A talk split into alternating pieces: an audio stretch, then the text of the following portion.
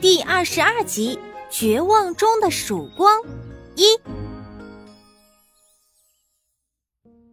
自老白和族长出发去找蚂蚁拉援军，已经过了好一会儿了，紧张情绪不断发酵，并逐渐蔓延开来。有些大蚕非常悲观，认为肯定躲不过这一劫；有些则把希望全部寄托在老白。蚂蚁和盖子上，哎，都怪我！小虫在远远的角落里暗自责怪自己。要不是我爬上窗户，乌鸦就不会来撞窗纱。它不撞窗纱，就不会发现大家。都是我的错。可我现在该怎么办呢？他们刚才说的都是真的吗？小女生看起来十分紧张。乌鸦晚上要来吃我们。呃，你刚才也看见乌鸦了？小虫问他。女生点点头。身子没见着，只看见一张黑色的嘴，又大又长，像把刀一样插在上面，特别恐怖。好多蚕都看到了。小虫的自责又加重了一层。我觉得应该想办法把窗户修好，这样才能阻止乌鸦进来。可是刚才大财们说要盖上盖子，我也觉得盖上盖子比较安全。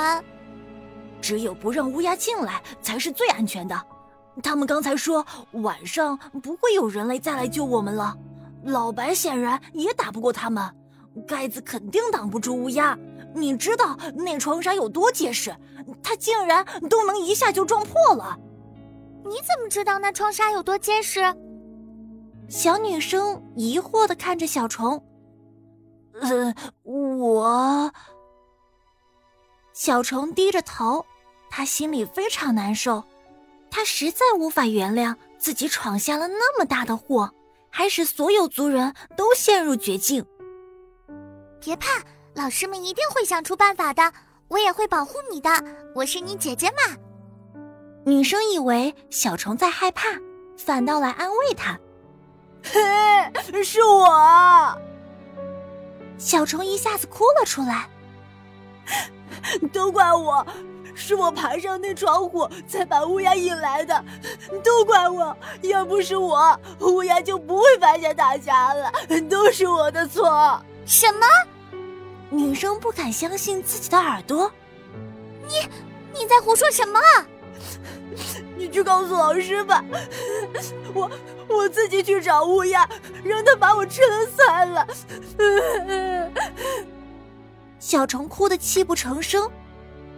我都答应过不给你告诉老师了，再说告诉也没用啊，又不能赶走乌鸦。你怎么会是你呢？女生又急又怕，也跟着哭了起来。